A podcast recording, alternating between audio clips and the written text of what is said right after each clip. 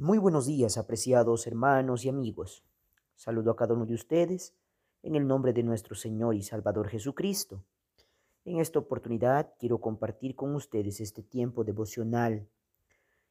Por supuesto, meditaremos en el Salmo 119, del verso 73 al verso 80. Y dice la Escritura, Tus manos me hicieron y me formaron. Hazme entender y aprenderé tus mandamientos. Los que te temen me verán y se alegrarán, porque en tu palabra he esperado. Conozco, oh Jehová, que tus juicios son justos y que conforme a tu fidelidad me afligiste. Sea ahora tu misericordia para consolarme, conforme a lo que has dicho a tu siervo. Vengan a mí tus misericordias para que viva, porque tu ley es mi delicia. Sean avergonzados los soberbios, porque sin causa me han calumniado. Pero yo meditaré en tus mandamientos Vuélvanse a mí los que te temen y conocen tus testimonios, y sea mi corazón íntegro en tus estatutos, para que no sea yo avergonzado. Si hay algún tema que yo pudiera colocar a, este, a esta porción de este Salmo 119, lo pongo con signo de admiración. ¿Cuánto amo tu ley?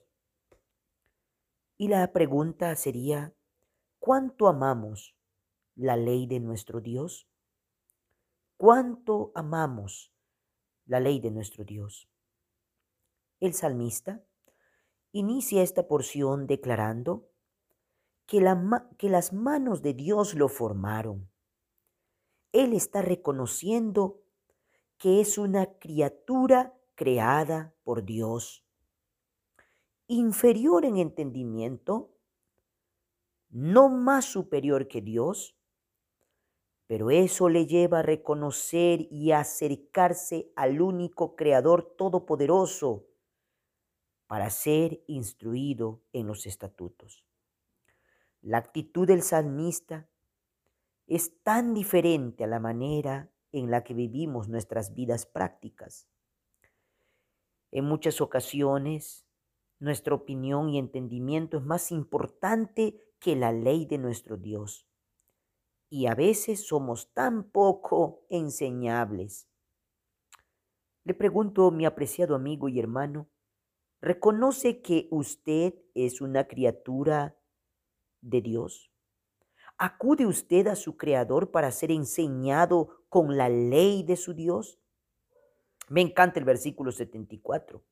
La Biblia dice, Él anhela que los que le temen a Dios puedan encontrar gozo en su testimonio porque Él espera en su palabra. La forma en la que esperas en Dios le produce en su corazón gozo a usted como un creyente. ¿Sabe? Otros cristianos se regocijan al ver cómo aceptas todas las circunstancias como parte de la dirección orquestada de Dios en tu vida por supuesto reconociendo la soberanía. Los versículos 75 y 76 nos muestran que en medio de la aflicción no hay razón para dudar de los justos juicios de Dios. Repito, no dude de los justos juicios de Dios. Su fidelidad nos impulsa a estar firmes en su palabra, aun cuando Él mismo nos quebranta para nuestro bien. No hay mayor consuelo para el hombre descansar en las seguras promesas de nuestro Dios. ¿Sabe?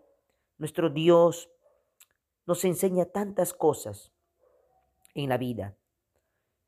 Sabe, el salmista sigue experimentando el escarnio de los impíos, pero lejos de llenar su mente de mentiras y acusaciones, la Biblia dice que la ley de Dios es su deleite y meditación.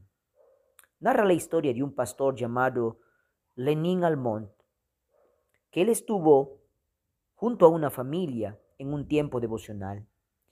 Y este hacía énfasis en que el salmista en el versículo 80 anhela que su corazón sea íntegro. Era algo personal. No está pidiendo que los demás lo sean.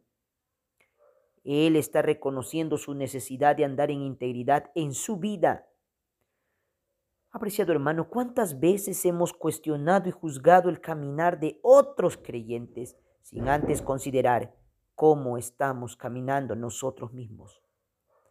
También Nos resaltó que quien necesita ser íntegro es el hombre, porque los estatutos de Dios son perfectos. Somos nosotros los que debemos conformarnos a ellos para concluir esta porción de este salmo. ¿Sabe? Cuando finalizamos con el verso 80, podemos ver que el resultado de tener un corazón íntegro en los estatutos y en la ley de Dios es que no seremos avergonzados porque hay seguridad en la palabra de nuestro Dios. ¿Sabe, mi apreciado hermano? Sí hay una tremenda seguridad en la palabra de nuestro Dios.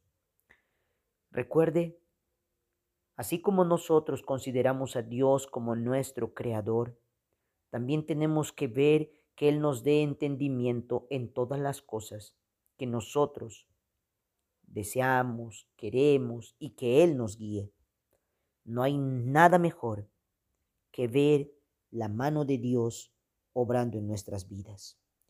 Recuerda que la misericordia de Dios está para consolarnos, conforme a lo que Dios ha prometido a cada uno de nosotros, sus hijos.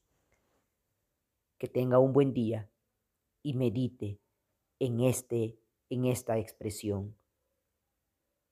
¿Cuánto amo tu ley? Y la gran pregunta, ¿ama usted la ley de Dios? Que eso sea su delicia. Bendiciones para todos.